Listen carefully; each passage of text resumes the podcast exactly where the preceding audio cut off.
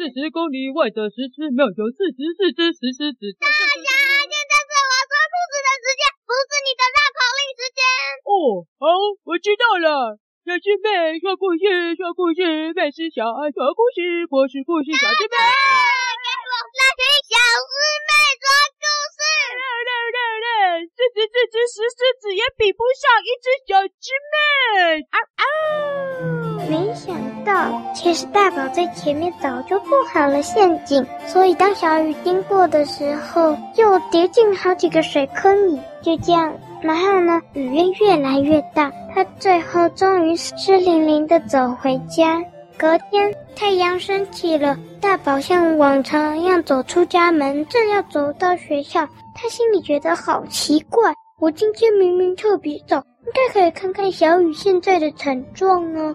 小雨应该是这个时候走吧？他还跟我约好说，只要能那么早的话，可以跟我一起走嘞。怎么就没看到他？该不会是迟到了吧？他迟到了，会出糗，一定也很好笑。虽然没有他昨天叠的那么好笑，但一定很好笑。他就这样子想着走进教室。他原本想，诶，小雨应该是比较早，因为他原本想说小雨是迟到，就想了想，就觉得太扯。他觉得小雨应该比较早到。走进教室，没看到小雨。那小雨如果比较早，应该早坐在座位上看书啦。但没有，所以大宝就放下书包，开始写联络簿。写完交好联络簿，也住下来开始看书。一直没看到小雨的踪影，他看好久好久。虽然他其实根本没看书，都是在看里面一些蠢蠢的样子在那里笑，但是终究没看到小雨。终于，老师开始点名了。点名的时候，直接略过小雨。最后点完名，老师说：“有谁没来呀？”大宝就立刻举手说：“老师，你刚刚没点到小雨，小雨没来。”老师就说：“哦，大宝啊，因为小雨感冒了，所以在家休息请假，所以我刚点名的时候没点到他。”大宝心里想：“哼，呃，感冒等于生病，太棒了！今天就当做帮小雨送作业，就可以看看小雨是怎么样了。”于是他在放学前就跑去跟老师说：“老师，我去帮小雨送作业，我家离他家很近。”他很开心，因为小雨的家离他真的很近，是比其他同学还近。他之前有一次为了送作业给一个同学呀，差点迷路呢。这次他不会迷路，因为他知道小雨家在哪里，而且非常清楚，离他家又超近。于是他就在放学的时候带着作业前往小雨的家，走呀走呀走呀走，终于到小雨家门口。他敲门说：“小雨，小雨，是我大宝。”开门的是小雨的妈妈，说：“你是谁呀？”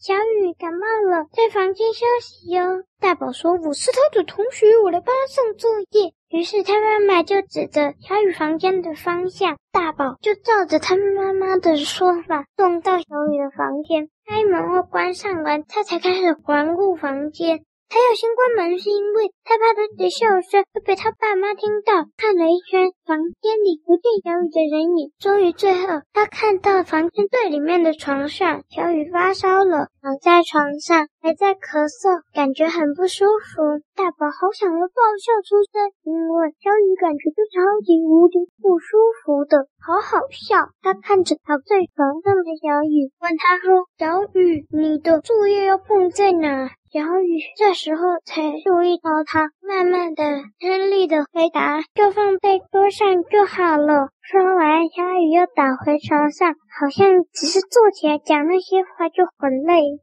痛苦大爆笑，这是在太好笑了，太好笑了。于是他就问小雨说：“小雨哦，你还好吗？”小雨没回答，他才发现小雨不舒服到了，躺在床上，连灰秃秃的力气都没了。大宝说：“哈哈，这太好笑了，太好笑了。”但是他突然听到他妈妈的声音说：“小雨呀，晚上食物来了。”大宝就停止笑声，假装已经送完作业了，刚好帮他妈妈开门说：“小雨的妈妈，我送完作业了，我先回去了。”他妈妈好像。很谢谢大宝，又还送他一个点心，说：“谢谢你帮小雨送作业。”然后大宝就开心的拿着零食跑回家里了。回到家，他妈妈问说：“大宝啊，你怎么有零食？”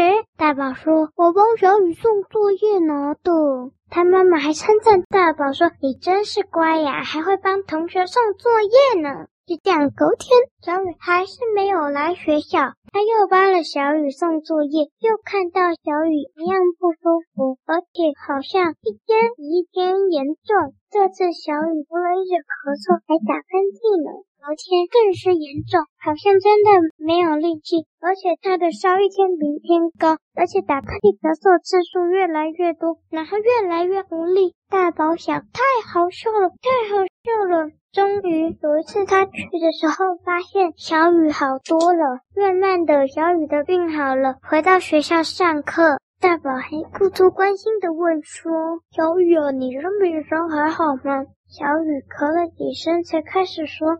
大宝这才发现，原来小雨的感冒其实还没好，只是小感冒，所以就已经来上学了。就这样过了好几天，小雨的感冒才真的好起来。大宝觉得实在太好笑了，因为呢，他在上课的时候就可以看到小雨生病的样子，实在太好笑了，太好笑了。有一天，小雨来的时候，大宝发现他感冒已经完全好了，心里还在失望着说：“哎呦，我花那么久的时间设计这个圈套，我还没看过，怎么就好了？哎，真是的。”就这样又恢复正常生活，但是他就发现他这样子闹小雨，小雨就会生病，所以呢，他呢又隔了一段时间，他想，嘿，这样闹应该不会起，所以他又设计了一个很奇怪的圈套，让小雨一样在大下雨的天气淋雨跑步，又跌进水坑里。其实他当然不是用同一招，他知道小雨可能已经知道他的这个圈套了，所以呢，他就故意说：“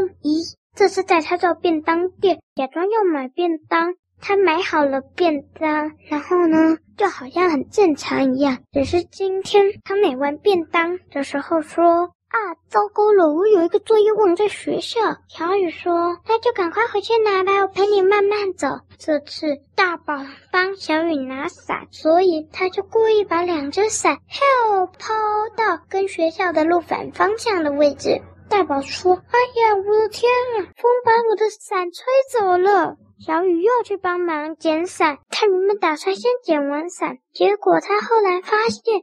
伞跟学校的方向是逆向的，所以他就想，反正学校也没有太远，就跑到学校那儿，让大宝拿完大宝要拿的作业本，然后又跑回家捡伞，同样的又跌进了好几个水坑里，到最后终于把完全没有湿掉的作业簿跟完全没有坏掉的两只伞拿回来，小雨就将。大宝就撑着自己的伞，提着便当跟作业本回家了。小雨这天回家又被他沿路设的圈套给捉弄了呢。